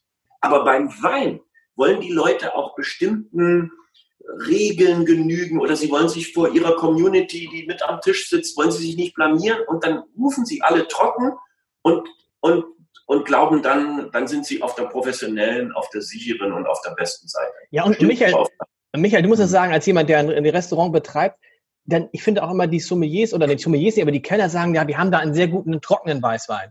Da würde ja, es würde keiner sagen, wir haben da einen sehr, sehr schönen äh, Feinherben Weißwein oder Riesling oder einen mit mehr Restsüße. Dir wird auch vor allen Dingen immer der trockene angeboten, oder? Ähm, ja, vor, vorwiegend ja. Ich meine, das, was er ja auch sagt, kann ich hundertprozentig bestätigen. Genau, genau so ist es. Es ist wirklich genauso. Äh, man muss natürlich immer aufpassen, dass man, man will ja Menschen nicht vorführen, sondern man will ja einfach nur das zeigen, was wirklich rauskommt. Äh, ja. Und die beste Flasche ist immer die, die als, am schnellsten leer ist. Ja, und genau das ist das Beispiel. Ähm, gibt ja auch viele Winzer, die sagen, so ein Gramm Zucker mehr oder weniger, also oder mehr hat er noch nie geschadet. Ja. Ähm, und ich glaube, das ist ja genau die Qualität, die Sie haben da in Ihrer Region, dass, dass sie eine wahnsinnige Säure haben und dadurch der Zucker äh, so eine Harmonie mit der Säure ergeben kann, dass am Ende wirklich was Tolles rauskommt und nicht nur die Süße da ist, sondern eben mit der Säure zusammen, und da geht es wie immer um Harmonie, äh, was Tolles dabei rauskommt. Und es gibt ja Winzer, auch, auch aus der Region, die ja Weine machen, die nur Weine machen, die nicht trocken sind. Ja, auch sehr weltweit Müller. bekannte. Ja. So, e- e- Egon Müller, der teuerste Weißwein, äh, teuerste Weißwein der Welt. Da wird, wird ein wird ein Kabinett oder eine Spätlese für 12.000 Euro die Flasche verkauft. Und zwar in die ganze Welt ist unser Nachbar Weingut. Ausschließlich restsüße Weine. Der ist in der jahrhundertealten Tradition der Saarweine geblieben. Als ich angefangen habe vor zehn Jahren, ähm, waren 80 Prozent der Weine, die wir auf dem Weingut verkauft haben, trocken. Und 20 Prozent waren äh, restsüß, also Kabinett, Spätlese, Auslese und so weiter. Und da war immer mein Ehrgeiz, speziell den Kabinett zu pushen und, und den, den Leuten bekannt zu machen. Und wir haben es tatsächlich in zehn Jahren immerhin geschafft, das jetzt so äh, zu handeln, dass wir zwei Drittel der Weine trocken verkaufen und ein Drittel restsüß. Wenn ich es irgendwann noch mal erleben sollte, dass wir auf 50-50 kommen, dann wäre ich richtig, wäre ich hm. richtig glücklich. Ist nicht, ich kann es nicht, ja, Michael? Nee, ich habe eine These nämlich dazu. Was ich nämlich glaube, jetzt aus dem Restaurant zu spüren, ist, dass es, dass nicht trockene Weine nicht ganz so männlich sind. Ich sage das jetzt einfach mal so. Ich glaube, dass der Besteller oft dann der Tischherr ähm, ich, ich finde, bei uns ist es zum Beispiel bei Champagner so, äh, dass Rosé auch jetzt nicht ganz so männlich ist. Also wenn eine Gruppe sechs Herren am Tisch sitzen, das wird ja irgendwann wieder kommen, äh, und der Gastgeber sagt, ich nehme Glas Champagner, ich sage weiß oder Rosé, er sagt, Wei, er sagt Rosé, dann würden alle anderen sagen, wunderbar, ich nehme auch Rosé. Wenn der sagt weiß, dann würde nicht der zweite sagen, für mich lieber Rosé, weil das hat dann was nicht so männliches. Ja. Und da da helfen wir vielleicht ja auch, auch mit, den Mut ruhig zu haben, zu sagen, probier das mal. Weil es ist doch, und wir sollten den Herrenberg schon mal, den Herrenberger schon mal einschenken. Habe ich schon. Das ist, das ist nämlich so äh, cool, weil sie auch so wenig Alkohol hat. Und das eigentlich ein Trend ist, ja. der schon in der Zeit ist. das muss man doch, das mache ich doch, das muss man muss doch den Leuten sagen, Leute, da, als ich dann das sah auf der Rückseite, acht Prozent Alkohol. Ja. Also man, das, das ist doch irgendwie, das ist das, das, sah. das ist doch irgendwie, dann sagst du doch, guck mal Leute, so gesund ist Alkohol jetzt auch nicht. Und wenn du aber ein bisschen was trinken willst, dann nimm doch lieber das, was 8% hat und nicht ein, was 14, 15 oder 12% hat. Aber das ist ja schon so schwer. In dem Moment, wo etwas, etwas weniger trocken ist, etwas süßer ist, ah, süßer, Zucker, Zucker äh, äh, macht dick, schweren Kopf, viel Alkohol etc. Ja. Also, dass die Leute nicht mehr wissen, wie die alkoholische Gärung äh, funktioniert, das, das, das sehe ich äh, allen nach. Äh, aber, aber ihnen klar zu machen oder, oder auch zu sagen, das ist jetzt, äh, das hat, hat nur noch 8% Alkohol, das ist also so im, im, im, im gehobenen Weißbier-Segment äh, Genau. äh, eigentlich. Da sagen die, was? Ja, da kann ich ja eine zweite Flasche äh, trinken, etc. So ein Wein zu asiatischen Gerichten, das ist zum Beispiel so eine Sache. Beim Essen, da haben wir, haben wir Deutschen unser Spektrum wahnsinnig erweitert. Asiatische äh, Küche, Chinesisch, Japanisch etc. Da wird immer mit süß-sauer gearbeitet. Da wird immer mit dem Gegensatz Süße, Schärfe äh, etc. Und in dem Moment, wo man das bei einem Wein macht, passt der natürlich traumhaft auch zu solchen äh, ganzen Gerichten. Aber da wird es dann so äh, wirklich vom, vom, vom, vom Katheder herab, nee, das kann nicht sein. Und ja, dieses etwas Unmännliche. Ja, meine Frau trinkt sowas ganz gern, aber für mich ist das, äh, ist das nichts. Das hört man dann auch tatsächlich sehr oft. Mhm.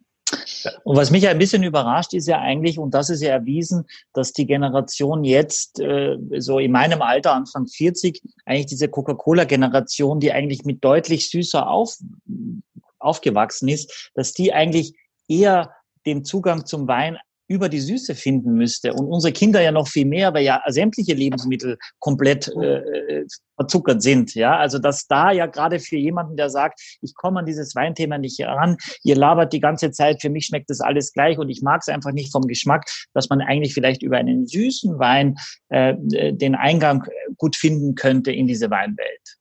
Vor allen Dingen, weil dieser Wein, der ist nicht einfach süß. Nee. Süß ist ja, das, das Schlimme ist, die, die billigsten Weine, die Sie heute auf der Welt kaufen können, sind süße Weine, pappsüße Weine. Die teuersten Weine, die es heute auf der Welt gibt, sind auch süße Weine. Das heißt also, süß und süß macht einen riesen Unterschied. Und wenn Sie hier jemanden auch mal dafür sensibilisieren, gucken Sie mal, der ist nicht einfach süß. Merken Sie, wie die Süße mit der Säure kämpft am, am Gaumen, wie, wie die Säure die Süße entsprechend abpuffert und wie Ihnen das ein, ein völlig neues Geschmackserlebnis äh, im, im, im, Mund bringt.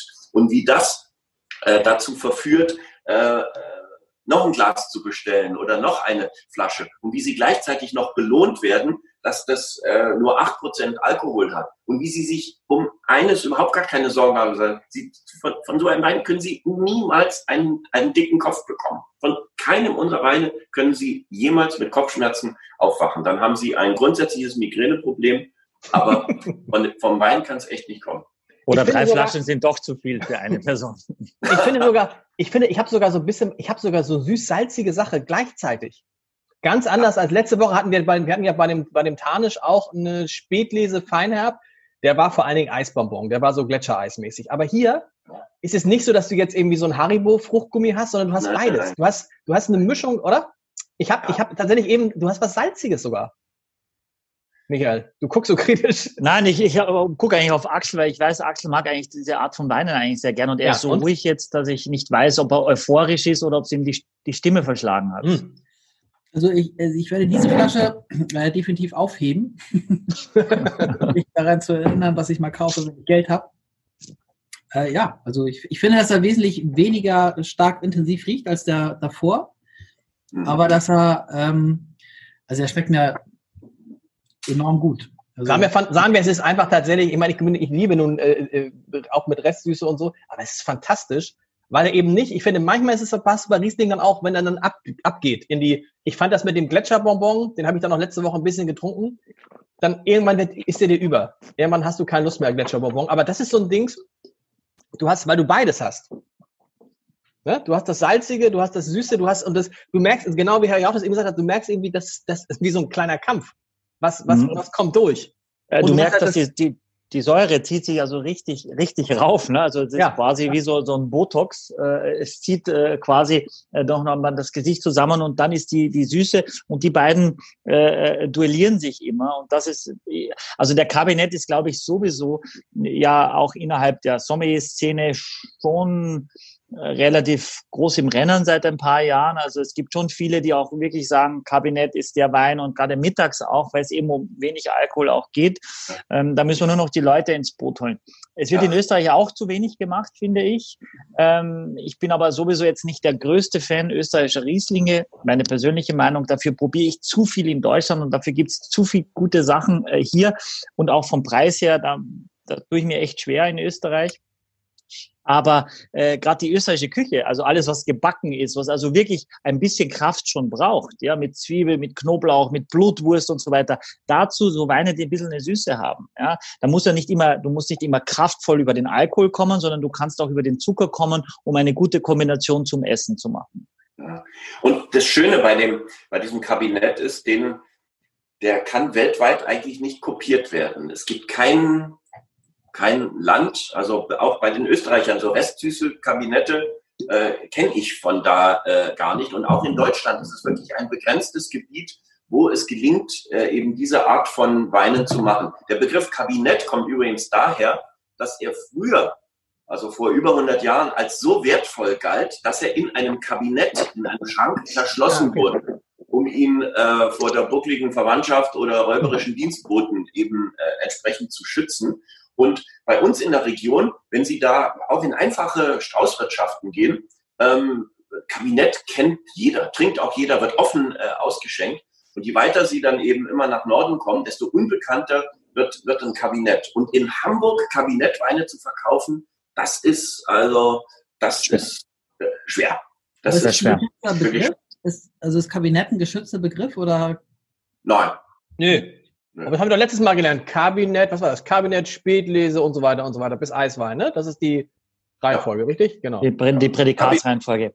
Mhm. Aber ich würde jetzt, wenn, wenn ich diesen Wein beschreiben würde, oder wenn jemand sagt, wie schmeckt denn so ein Kabinett, dann würde ich jetzt sagen, das ist ein Paradebeispiel. Jetzt genau dieser Herrenberger 218, den wir jetzt im Glas haben. Ich finde, der ist der ist für mich als der im Vergleich zu dem trockenen Ortswein ist der noch strahliger, ist der noch geradliniger, hat der hat der noch noch mehr Präzision äh, und ich finde auch von der Süße und der Säure, das ist genau ich meine, mit acht sind sie schon am unteren äh, äh, relativ wenig für Kabinette, gibt's ja auch mit zehn, zehneinhalb.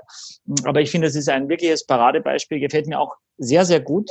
Äh, und ich aber auch, glaube ich, da weiß ich nicht, ob ich eine ganze Flasche einfach so wegtrinke oder ob ich auch wieder Essen dazu brauche, äh, weil es mich dann vielleicht sonst irgendwann zu ich, ich würde zum Beispiel eine Zigarre dazu, also ich würde eine Zigarre rauchen und würde diese ja. Süße dazu wahnsinnig mögen.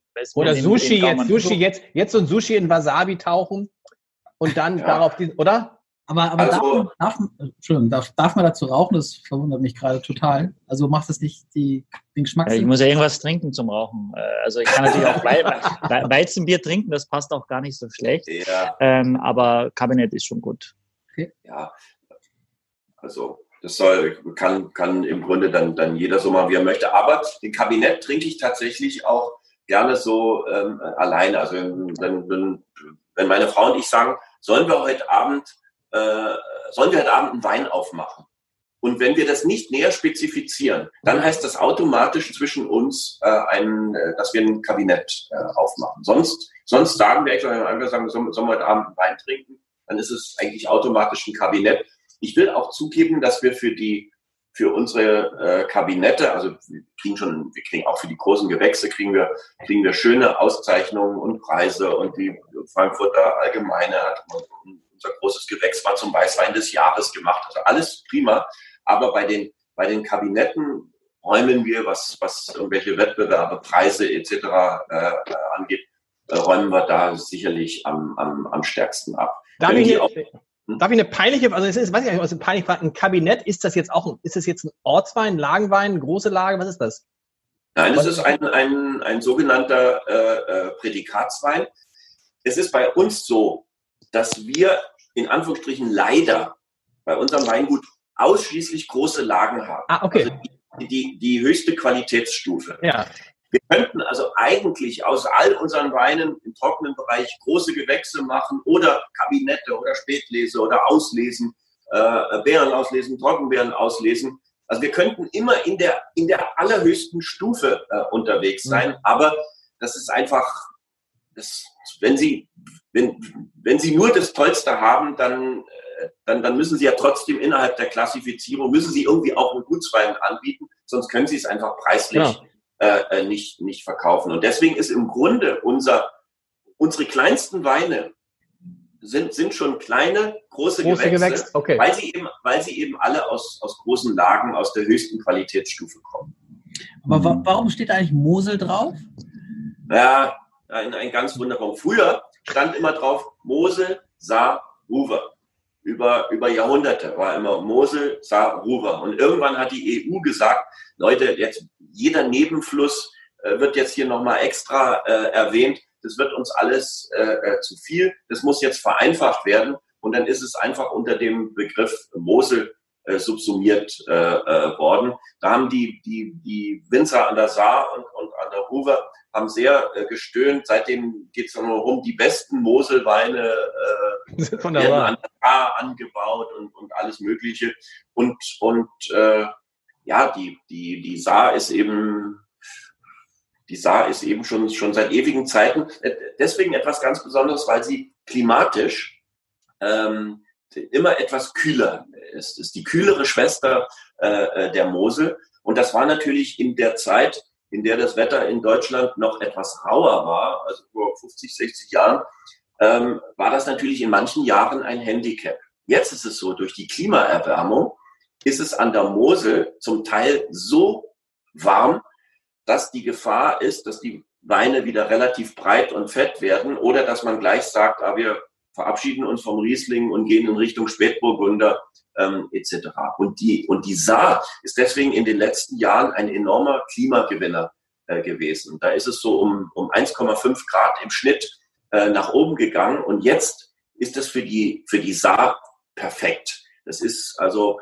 ähm, ein, ein ein schönerer Jahrgang nach dem anderen. Aber, das große Aber, wenn das klimatisch so weitergeht, also wenn wir, sagen wir mal, in 20, 25, 30 Jahren nochmal 1,5 Grad wärmer werden, dann ist es mit diesen schönen Rieslingen vorbei. Die werden Sie in der Klarheit, in der Präzision, äh, mit der, mit der Kühle, ähm, mit, mit, mit, mit dieser Mineralik werden Sie das bei nochmal anderthalb Grad mehr nicht mehr anbauen können. Dann werden entweder ähm, diese Rieslinge wieder breit oder aber Sie müssen tatsächlich sich dann vom, vom Riesling äh, verabschieden und äh, mit anderen Trauben arbeiten. Das wollen wir nicht.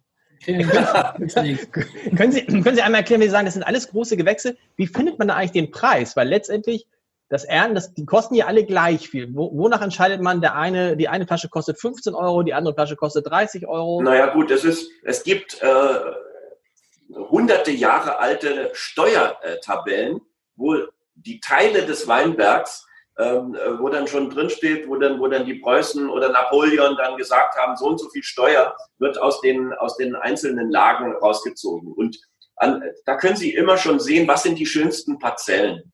Und was sind die schönsten äh, Partien? Es ist also nicht so, dass wir einfach äh, alles zusammen und das eine nennen wir dann großes Gewächs und verkaufen es für 30 Euro und das andere ist dann äh, der, der Gutswein und der wird für 12,50 verkauft, sondern da wird natürlich nochmal ganz genau geschaut, wo sind die schönsten Partien, wo sind die schönsten äh, äh, äh, Parzellen, wie entwickeln sich die Weine im Keller, ist ja auch nochmal ganz wichtig, dass man dann auch erst im Keller entscheidet, oh, das ist eine tolle äh, Partie, da machen wir, da machen wir entsprechende Spätlese draus. Oder dass sie merken, bei der Lese, oh, da sind die Öchsle gerade, sind schon zu hoch. Äh, der Kabinett hat nicht mehr diese Frische, der hat nicht mehr dieses schlanke, äh, elegante, sondern der kommt schon etwas, etwas behäbiger daher und deswegen reicht es nicht mehr für ein Kabinett. Das ist in manchen Jahren so dass wir dann bei bestimmten Lagen sagen, sorry, können wir diesmal nicht mitdienen. Dann gibt es den nicht in dem Jahr, ne? Dann gibt es den Kabinett aus der Lage äh, in dem Jahr, in dem Jahr äh, eben mal nicht. Ja. Dann ist es eine Spätlese oder eine Auslese? Genau. Oder? Ja, zum Beispiel, ja. Mhm. Eben, mhm. eben das, was, äh, was besser passt. Ich meine, wir hatten zum Beispiel, wir haben ja jetzt zweimal einen 2018er da, der die Lese an der Saar hat da, hat da begonnen am 10. September. Das ist wenn man den ganzen Aufzeichnungen glaubt, der früheste Lesebeginn seit 1381. Wow. Der früheste Lesebeginn seit 13. Das zeigt, wie sich das klimatisch äh, tatsächlich entwickelt hat. Und da kommt es wirklich manchmal auf Stunden an. Wenn Sie da ein paar Stunden zu spät sind bei der Lese, müssen Sie schon sagen, okay, reicht nicht mehr für ein Kabinett. Wie ist es, wie kann man sich das denn vorstellen? Ihr Kellermeister hat der dann das Go oder muss der immer den Chef anrufen, wenn der gerade in irgendeinem Studio sitzt und sagt, Chef, wie schaut's aus? Nein. Können wir jetzt raus? Äh, die verstehen doch, die verstehen doch viel mehr. Die, die, die sind alle seit, äh, äh seit, seit fast 20 Jahren ähm, sind die auf dem Weingut. Ich habe ja, ich habe alle Mitarbeiter übernommen und alle Mitarbeiter sind jetzt nach zehn Jahren bei uns immer noch äh, an Bord. Äh, also da ist eine große, ähm, großes Vertrauen und und und äh, und auch eine große Tradition und und Kontinuität. Die wissen äh, ganz genau, was sie äh, was sie machen. Trotzdem so Wetterkapriolen. Äh, jetzt im Mai zum Beispiel, wir haben die ganzen Jahre, ist immer großes Zittern in den ersten Maitagen, äh, wenn die Eisheiligen kommen mit äh, entsprechendem Frost. Da gibt's dann manchmal Kollegen, denen haut es in einer Nacht 50, 60, 70 Prozent äh, ihrer Ernte komplett mit Frostschäden kaputt. Und äh, das war's dann äh, für dieses Jahr. Ja, das ist Landwirtschaft, abhängig von der Natur. Hm. Äh, mich würde interessieren jetzt, äh, ist es ja toll, wenn auf Messen seit Jahren, Sie stehen mit Ihrer Frau an dem Stand und schenken aus. Was ist denn da so? Also, A, wie werden Sie denn aufgenommen von den anderen Kollegen? Sind die eher scheu oder zurückhaltend oder wollen die alle nur Fotos mit Ihnen machen oder sind die kritischer als andere? Ihnen also, äh, man kann ja, man kann ja in die Köpfe nicht reingucken, dass am Anfang, äh, glaube ich, das erstmal kritisch gesehen wurde, äh, das ist ganz natürlich, weil es ja auch diese Beispiele gibt. Ja, äh, Sting hat sich ein Weingut in Italien gekauft, äh, Brad Pitt und Angelina Jolie in Frankreich. Gerard Depardieu. Ja, Depardieu entsprechend. Das heißt, wenn sich jemand noch ein bisschen wichtiger machen will, als er vielleicht als Medienfigur ohnehin schon ist, dann kauft er sich auch noch ein Weingut. So und dieses Missverständnis ähm, war bei vielen Leuten und ist es heute, heute auch noch, weil eben über den familiären Hintergrund weiß, weiß kaum jemand was. Ähm, ich, meine, ich bin natürlich froh, dass ich, dass bei uns in der Familie keine Sockenfabrik war oder, oder, oder, oder Schraubenmanufaktur. Das wäre sicherlich ein bisschen weniger erotisch gewesen. So gesehen äh, haben wir da Glück gehabt. Aber meine Frau und ich, wir haben das ernst genommen. Wir wollten da wirklich was draus machen. Und klar schauen dann die Kolleginnen und Kollegen am Anfang, wenn die aber sehen, die machen ihren Standdienst und fahren mit ihrer Schubkarre äh, den Wein rein und wieder raus, äh, genauso wie, äh, wie alle anderen auch. Und speziell die Saarwinzer haben ein, haben ein ganz besonderes Zusammengehörigkeitsgefühl. Wenn da irgendeinem äh, im, äh, auf einmal die Presse kaputt geht, zum Beispiel, dann ist sofort einer, der einspringt und sagt, ja, kannst die Trauben bei mir vorbeibringen und, und, und wir kümmern äh, äh, uns darum. Also die helfen äh, einander. Jeder lässt den anderen in seinen Keller schauen. Jeder äh, gibt dem anderen irgendwelche Tipps. Früher war das so wie, wie in der Schule, weil das keiner abschreiben konnte, wurde so Bücher dann dazwischen gemacht, damit nur ja äh, der andere nicht besser war als, als, als man selber. Und das ist, das ist an der Saar tatsächlich anders. Ein sehr, sehr schönes, Zusammengehörigkeitsgefühl und was ich äh, vielleicht im Gegensatz zur Medienbranche festgestellt habe, das sind die lustigeren Leute. Also wer mit Tatsächlich. seltsam, aber wer mit Alkohol zu tun hat, die, die, sind irgendwie, die sind fröhlicher als der Rest der Welt. Michael, das, das, Michael, das erklärt vieles. Ich weiß von einem Hamburger äh, Industriellen, der im Rheingau sich ein Weingut gekauft hat. Und dann hat er mir erzählt, als er dann dorthin gegangen ist, dann sind links und rechts die ganzen Nachbarn gekommen und wollten ihre Weinberge verkaufen. Wie ist das denn jetzt? Äh, ich denke mal, man, man ist da in Kanzheim, also man hat diese steile Lage, ähm, das ist ja auch viel Arbeit und viele junge Leute zum Beispiel, die das vielleicht vererbt bekommen, haben ja da so überhaupt keine Lust dazu, das zu machen. Und es lohnt sich ja auch äh, eher wenig, weil am Ende des Tages der Aufwand, den sie betreiben, leider das Geld bekommen sie nicht für die Weine im Vergleich zu ganz vielen anderen Regionen auf der Welt. Das ja. heißt, wie, wie Ihr Weingut ist jetzt 16 Hektar, wie groß wollen Sie werden oder gibt es da Möglichkeiten oder so einzigartige Werten? Theresa Breuer vor kurzem, die gesagt hat, es gab da eine Möglichkeit, auf einmal hat sie jetzt eine neue, eine neue Weinbergslage. Wie viel Dynamik ist denn da drin? Ja, also wir haben angefangen mit 10 Hektar und ähm, mit der Menge war das Weingut tatsächlich nicht, ähm, also ökonomisch nicht, nicht überlebensfähig. Und dann hatten wir tatsächlich Glück, so nach etwa zwei Jahren wurde uns dieser äh, Herrenberg, also äh, wo wir jetzt gerade den Kabinett äh, trinken, das war äh, eine Lage, die war bis Mitte des 19. Jahrhunderts, gehörte die zu unserem Weingut. Und dann ist es ja so, durch Erbteilung werden ja oft die Parzellen immer kleiner. Und am Ende hat dann irgendjemand in der fünften Generation hat dann irgendwo noch einen halben Hektar. Und dann lohnt sich das natürlich gar nicht. Und dann wird irgendwo arrondiert und dann verkaufen sie es halt an Nachbarn etc. Und da hatte ich die Möglichkeit, ähm, dreieinhalb Hektar ähm, äh, wieder in den Besitz des Weingutes zu bringen. Und oben fehlte mir ein kleiner halber Hektar. Der gehörte von Volksen und äh, unserem, unserem, unserem Nachbarn äh, Livo Nitschanski. Und äh, ah, gesagt, ich, das hätte ich gerne als Monopollage. Also es, Monopollage ist, wenn einem, wenn einem so eine solche Lage alleine gehört. Und äh, bei Winzern ist es dann oft so, dann es gilt ein bisschen als verpönt, dass der eine dem anderen Geld äh, zahlt, sondern dann wird getauscht. Das heißt, ich hatte auch kleine Stückchen, die ihn interessiert haben, die er gerne äh, arrondieren wollte. Und, und er hatte eben oben diesen halben Hektar und dann haben wir so ein halbes, dreiviertel Jahr rumgemacht und dann haben wir eben einfach äh, getauscht und äh, seitdem ist es eben eine Monopollage. Zum Teil musste ich dann auch neu bestocken, weil die Reben nicht mehr so im allerbesten Zustand waren. Dann dauert es wieder zwei, drei, vier Jahre, bis dann überhaupt so die ersten Träubchen kommen. Aber das ist jetzt eben auch schon wieder fast zehn Jahre her. Und, und insofern sind die Reben da jetzt natürlich richtig schön geworden. Bleibt das? Aber, die haben recht, die haben recht, es ist ein dynamischer, es ist ein dynamischer Prozess. Es ist nicht so, dass ihnen ununterbrochen äh, etwas angeboten wird. Natürlich irgendwelche, ja, irgendwelche Lagen, die sie vielleicht selber auch gar nicht haben wollen oder die es von der Qualität her nicht bringen, die werden ihnen schon angeboten. Aber ansonsten sind dafür, dass sie mit, mit Wein so richtig kein Geld verdienen können, dafür äh, sind, sind gute Weinberge und gute Lagen relativ teuer. Aber ist das, ist das wirklich nicht rentabel?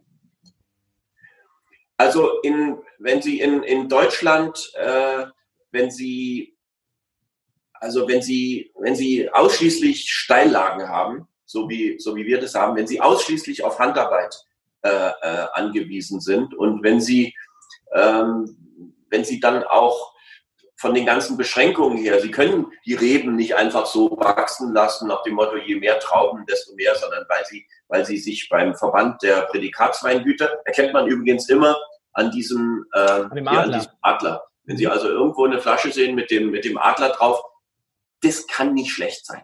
Also dann, dann, dann, dann haben Sie schon was sehr, sehr ordentliches äh, im Glas und die sagen, äh, man darf nur eine bestimmte Menge pro Hektar äh, lesen, ernten, muss entsprechend schneiden, äh, damit, damit eben die Qualität äh, gewährleistet ist. Und da können Sie nicht einfach sagen, na prima, äh, jetzt lassen wir es einfach mal äh, wachsen und dann haben Sie da äh, ein ganz, ganz dünnes Weinchen in den, in den Trauben drin und freuen sich aber, weil Sie eine Riesenmenge haben. So funktioniert das Geschäft nicht. Zum Glück nicht. Das sehe ich erst hier oben. Das hier oben ganz klein steht hier VDP große Lage. Also wo andere das dicke GG draufballern, haben Sie da ja. oben im ganz ja, dezent. Das, das, ne? Das haben wir nicht als, als, als großes Gewächs äh, äh ausgegeben. Großes Gewächs. Große Lage, sorry, große Lage, ja, sorry, mein große Lage. Ja, großes Gewächs muss immer trocken sein, genau. Dann ist das für Sie tatsächlich großes Gewächs muss eben trocken sein. Liebhaberei, kann man das so sagen? Wie bitte? Dann ist das für Sie tatsächlich Liebhaberei? Nein, hm? nein. Wenn, wenn es äh, Liebhaberei wäre, dann wäre das... Äh, Finanzamt äh, schon da. Dann, ja, dann, dann äh, äh kommt auch das, kommt auch das äh, Finanzamt, weil die sagen, sie wollen ja damit gar kein Geld verdienen. Natürlich wollen wir ähm, Geld verdienen und natürlich liegt der Fokus ähm, auf, dem, auf dem Betrieb.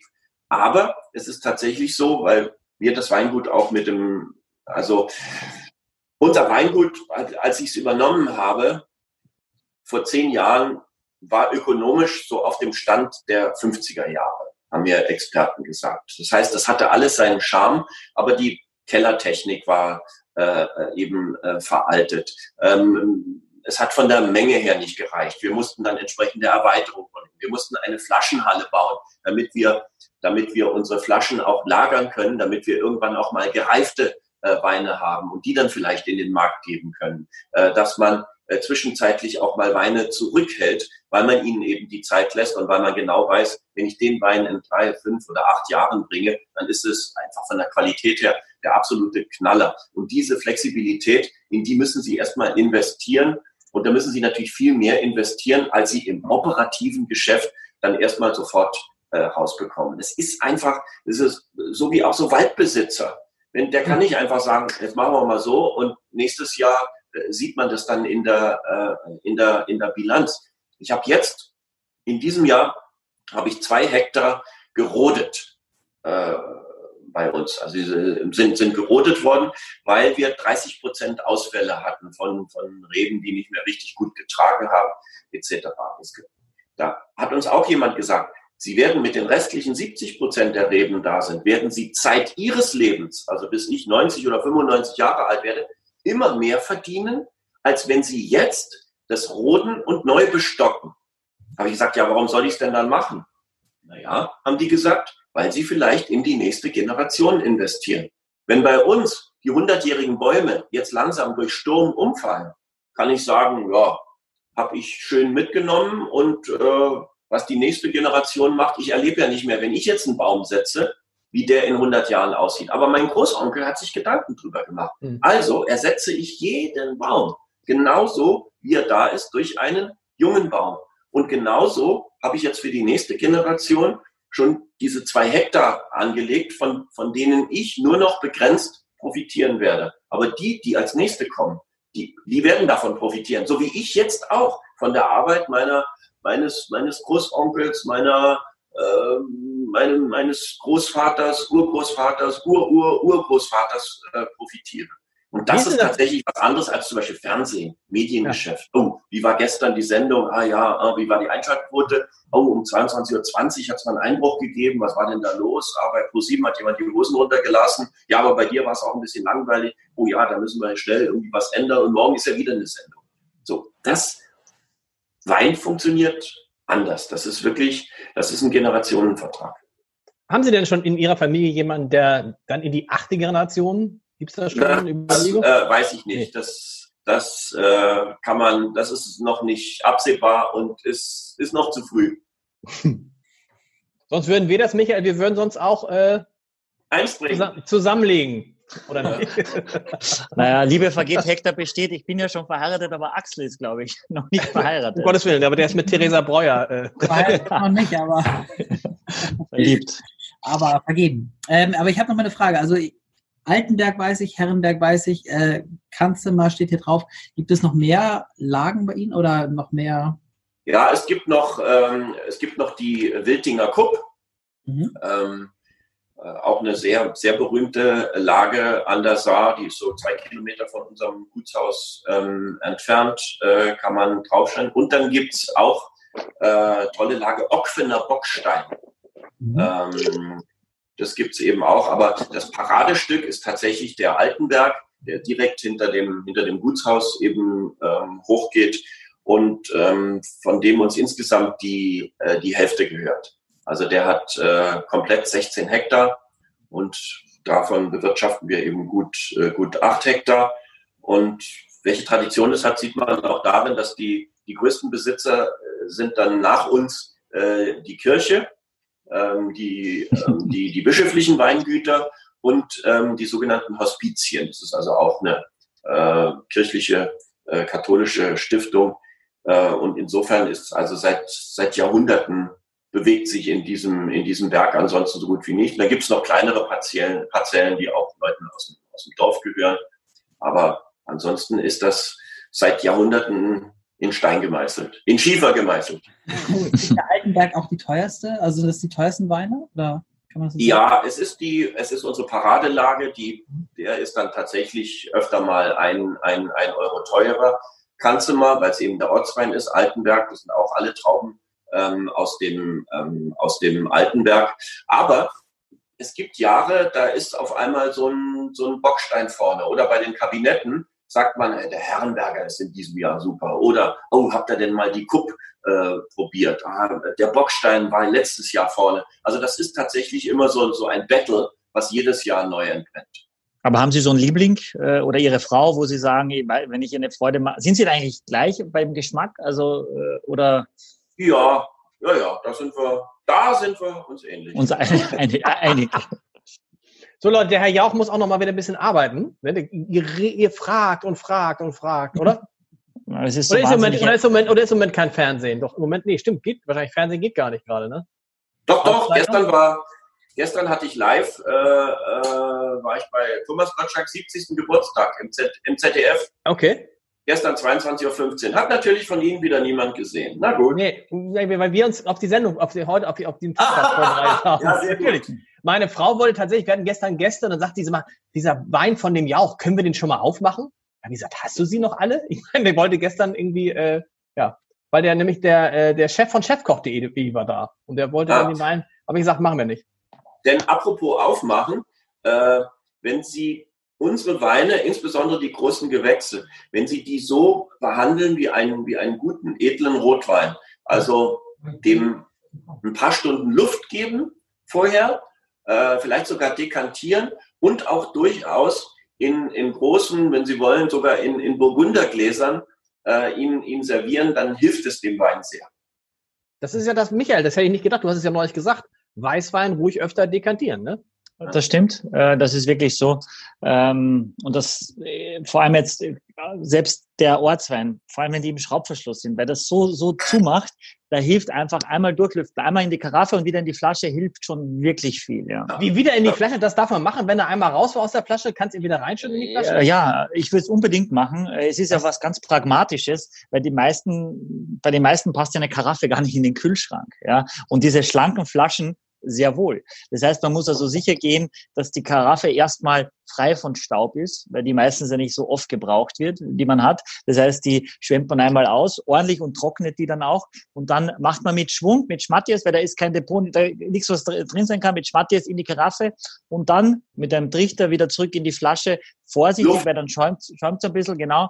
Und ja. Äh, ja, und dann kann man das wunderbar so. Das kannst du beliebig oft hin und her. Und beim nächsten Tag wieder in die Karaffe und dann oder. Nee. Naja, das sollte man jetzt nicht, also ist jetzt kein, äh, kein Rollercoaster, äh, sondern na, das soll man, wenn man jetzt wirklich äh, vorhat, das zu trinken, zeitnah soll man das ruhig machen. Äh, wichtig ist, wenn man jetzt zum Beispiel sagt, ich habe den Wein schon mal geöffnet, aus meiner Sicht, wenn du dir das jetzt rein faktisch anschaust, ist hier oben ja die wenigste Oberfläche. Das heißt, wenn du nur die Flasche aufmachst, kommt wahnsinnig wenig Sauerstoff dazu. Und deswegen ist es wichtig, dass man das einmal wirklich in eine Karaffe macht oder in einen Krug oder was auch immer, muss ja aber nicht es wirkt, so aber, aber sein. Weißt du, aber es wirkt, es wirkt so angeberisch. Es wirkt so angeberisch. Und dann ja, das macht man ja, be bevor jetzt fang doch nicht auch noch an, jetzt fang ja. doch nicht auch noch an, den, den Wein zu dekantieren, Weißwein zu dekantieren. Ja. Was glaubst du, wer du bist? Wenn man das Ach, vorher macht, wieder zurückschütten. Okay. Genau, wenn man das vorher macht, dann weiß es ja keiner und man hat das, das bessere Ergebnis. Das ist höchstens vielleicht, wenn es einer zu Hause nicht macht, sagt, meiner hat irgendwie ganz anders geschmeckt als bei dir. Und dann kannst du sagen, okay, dann versuchen wir dem ein bisschen Luft zu geben. Es gibt ja auch Weine, die tatsächlich sofort da sind. Die kann man also Flasche aufmachen, einschenken, du können sie dreimal dekantieren. Das macht dann gar keinen Unterschied. Aber zum Beispiel auch bei uns, bei den, bei den großen Gewächsen, unser, unser Kellermeister, der Andreas Barth, hat mal gesagt, ein, ein großes Gewächs von, von Ottegrafen, was sozusagen einigermaßen gerade erst, gerade erst auf den Markt gekommen, was, was noch ganz frisch ist. Wenn, wenn das sofort zugänglich ist und sofort schmeckt und sofort präsent ist, dann ist es tatsächlich kein großes Gewächs mit einem großen Potenzial. Ah, okay. Das heißt, Weine, die sich entwickeln können, Weine, die, die, die, die, die einen Charakter zeigen, der sich im Lauf der Zeit dann auch erst entfaltet, die müssen am Anfang verschlossen sein. Wenn, wenn die sofort schon äh, sensationell da sind, dann ist das fast immer ein Indiz dafür, dass sie dieses, dass sie das in fünf Jahren nicht mehr sein werden oder dass sie sich zumindest in fünf Jahren nicht, nicht verbessert äh, haben werden. Und bei uns hat vor einiger Zeit hat man, der, hat man der Gomio, ich glaube, Beeren auslesen, äh, äh, verkostet. Und da haben sie dann immer so eine Spalte, ähm, also wann man, wann das trinkbar ist, beziehungsweise Schrägstrich die, die Lagerfähigkeit. Und da hatten unsere Weine den Vogel abgeschossen. Da haben sie hingeschrieben 2100 plus. Also über das Jahr 2100 haltbar und trinkbar.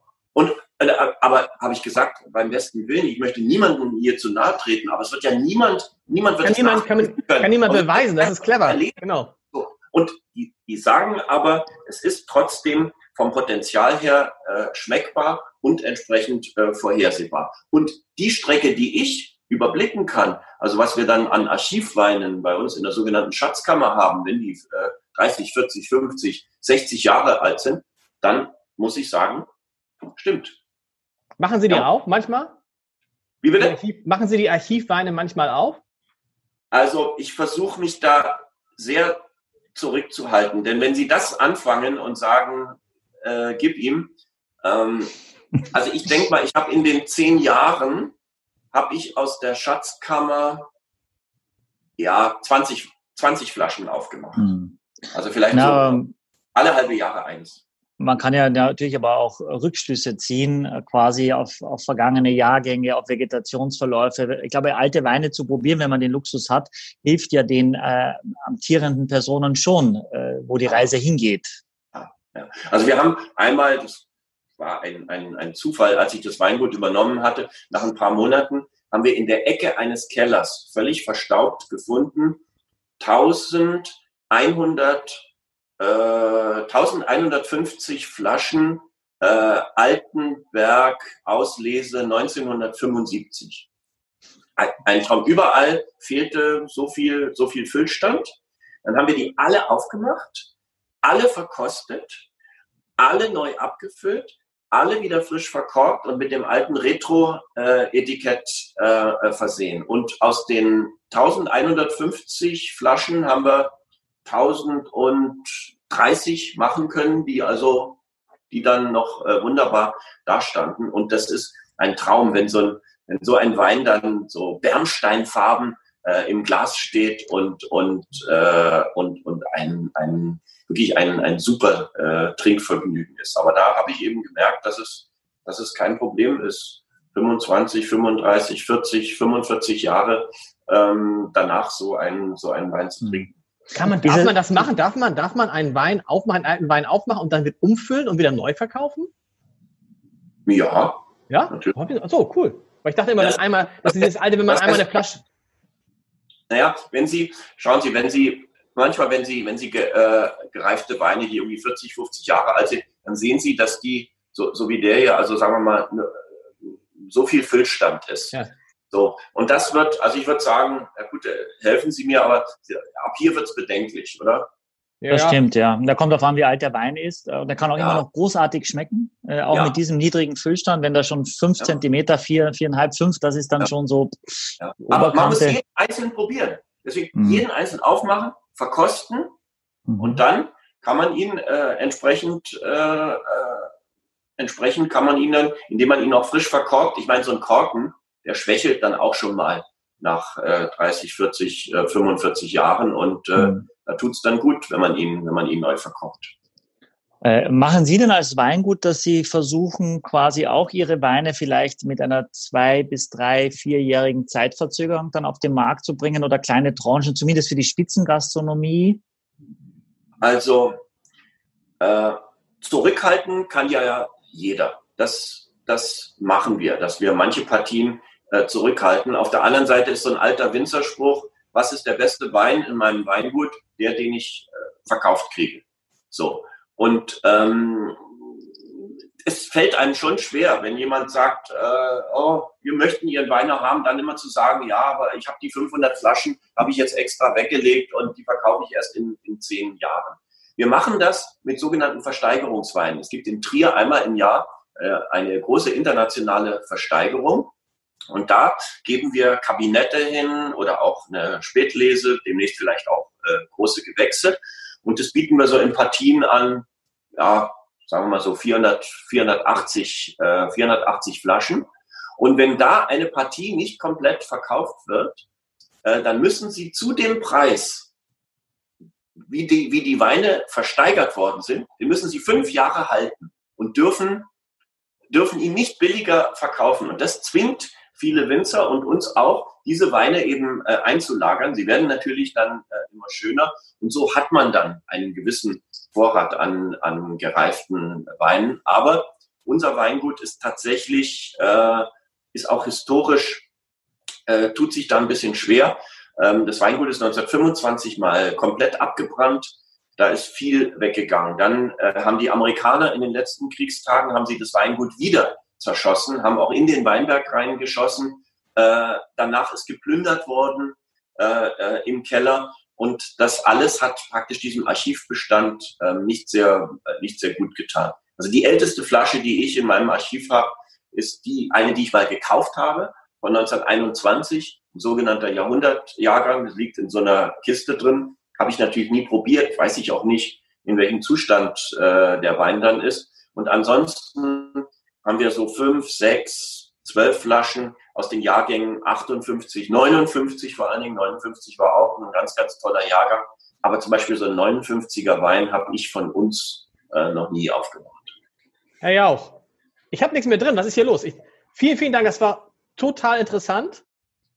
Wie erwartet. Ja, und der Wein, und der Wein schmeckt einfach, äh, ich muss ihn noch ein bisschen stehen lassen. Ich, heute Abend bin ich gespannt, mit meiner, mit meiner Frau diesen Wein, ob ich sie endlich zum Riesling rüberziehen kriege. Weil die, die mag ja gern diese Restsüße, haben wir gemerkt, warum liebt die Rosés. Und ich glaube, mit dem Wein kriege ich sie hin. Ich sag sie aber vorher nicht. Ich sag, ich mache es genau. Ich sage einfach, hier ist ein schöner, ein ganz trockener Riesling. Und dann wird sie sagen, oh, der schmeckt mir besonders gut. Und dann werde ich es hinter. Das ist ein guter Trick. Weil wenn man ja, vorher gut, wenn, sagt, Sie, wenn, Sie sagen, wenn Sie sagen ganz trockener Riesling, dann ist ja, ein trockener. an der Grenze zur Verarsche.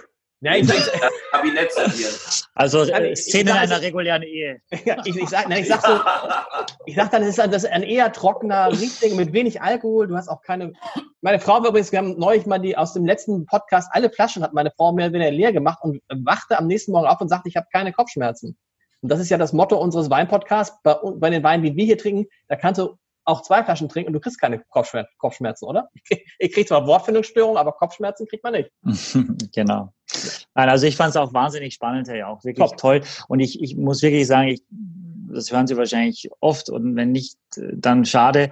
Äh, Ich finde es toll, dass es Menschen wie Sie gibt. Ich glaube, für unsere Branche ist das, ist das sehr gut. Wir können uns nicht wahnsinnig gut vermarkten, glaube ich. Äh, Und wir nehmen uns oft viel zu wichtig und leben in unserem kleinen Kosmos und verlassen den gar nicht so oft. Äh, Und fuchsen uns dann mehr und mehr und mehr so grumpeliger in unserer eigenen Weinsprache. Und deswegen ist es toll, dass es Menschen wie Sie gibt und das auch wirklich ernst nehmen. Also vielen Dank dafür. Michael, ganz anders als in der Medienbranche, die sich ganz, ganz wenig nur um sich selber dreht. Und, Ja, und das sind, die sind da völlig, die sind, da, die sind so Ja, völlig Ja. offen. ja. Also war echt, echt sehr schön. Ich, äh, Aufs Leben. Vielen, bedanke vielen mich. Dank. Auf das Leben, mich ja. auch gefreut und Wir sehen uns.